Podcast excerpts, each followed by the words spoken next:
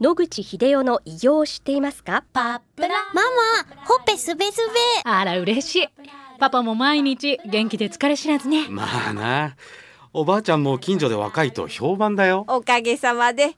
おじいさんいつまでも健康で幸せですね。うん。野口英世の医師により開発されたパプラール。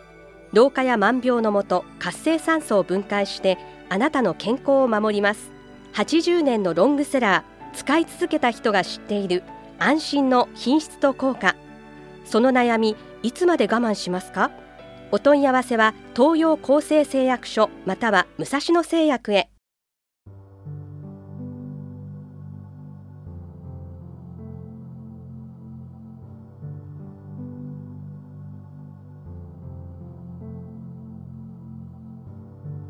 白川先生おはようございますおはようございます。今週もお話をどうぞよろしくお願いいたします、はい、よろしくお願いします。花粉症シーズンあついに来ましたねは、はいいなんですけれどもアトピー性皮膚炎が花粉症のシーズンになると悪化するという方がいらっしゃるようなんですけれども、はい。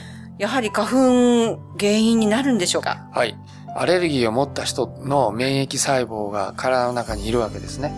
そして、例えば花粉症で症状が出てしまうと、そういう免疫細胞からいろんなファクターが出ます。それがアトピー性皮膚炎を起こす免疫細胞にも影響を与えて活性化と言いますけども、活性化するためにそちらも悪くなるということがあります。逆に、喘息とアトピー性皮膚炎の関係もそういうようなことが起こるんですかっていうことがよく質問されます。その場合、面白いことなんですけど、喘息を起こしている人はアトピー性皮膚炎の症状が消えやすいんですね。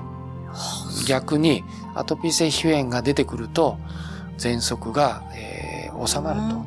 それはおそらく両方を起こす、まあ、原因の細胞がたくさんあるわけですけども、喘息を起こしに行っちゃうと、皮膚の方が少なくなっちゃう。あの、無限に免疫細胞って多くなるわけではないので、ある一定数しかないわけです。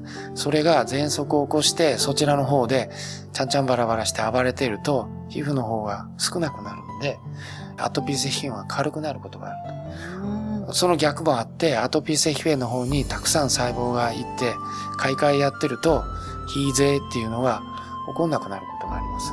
これあの、医者の間でシーソー現象って言ってですね、アトピー性皮膚炎がひどい時は喘息が少ない。逆に喘息が多い時はアトピー性皮膚炎が軽くなると。じゃあなぜ花粉症の時だけそういうふうになるかっていうと、花粉症っていうのは鼻の面積が原因ですよね。ほとんどないですよね。ほんの少量の面積しかないので、影響をほとんど与えないと。なので、喘息みたいに肺だとすごいスペースじゃないですか。そこにたくさんの細胞が入っていくから、皮膚の原因免疫細胞が少なくなるということがあり得るわけですけども、鼻の粘膜にあの山ほど細胞が集まって、そこに集まったために他の臓器が減るってことはないわけですね。ですから、同時に起こってしまうというふうに考えた方がわかりやすいと思います。なるほど。目もかゆい、鼻水も出る、そして、え体中の皮膚もかかゆくなるといううんことになってしまうわけですね。そうですね。。残念ながら、あの、アトピー性皮膚炎と花粉症ですね。それから喘息、3つとも合併しちゃってる人もいらっしゃいますね。そうですか。あのー先生、はいあの、東洋医学的には、はい皮膚と肺って同じなんですか？同じと言いますか、まあ、木下土根水の、あの、五行引用説ですね。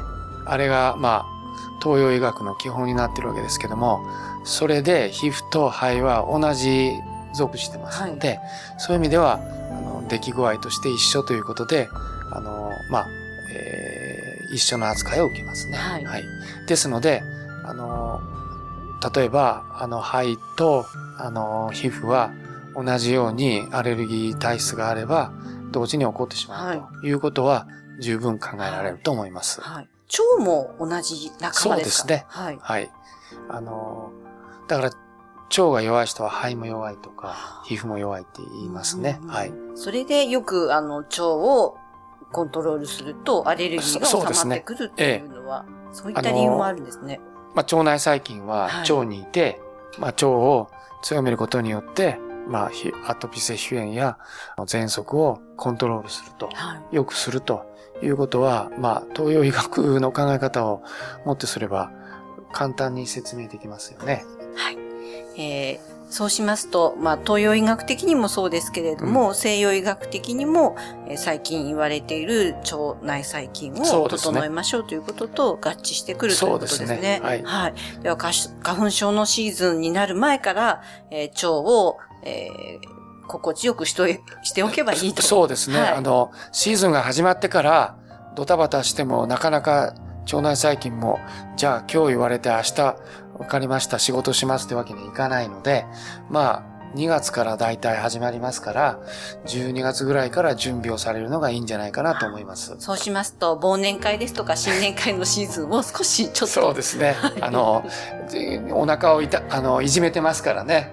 できるだけ早くそこから出して、腸内をきちっとすると。整える。はい、そうですね。はいその整えるための道具はまあいろいろありますので、個人のお好きなもの、ヨーグルト選んでもいいし、発酵食品選んでもいいし、お好きなものを選ばれたらいいんじゃないでしょうか。はい。そうですね。えー前から先生がおっしゃるように化学物質が入っているようなものも、そうですね。なるべく遠ざけるとそうですねいいというお話ですよね。わ、かりました。ありがとうございます。はい、はいどうも。また来週お話をよろしくお願いいたします。よろしくお願いします。お話の相手は FM 西東京の飯島千尋でした。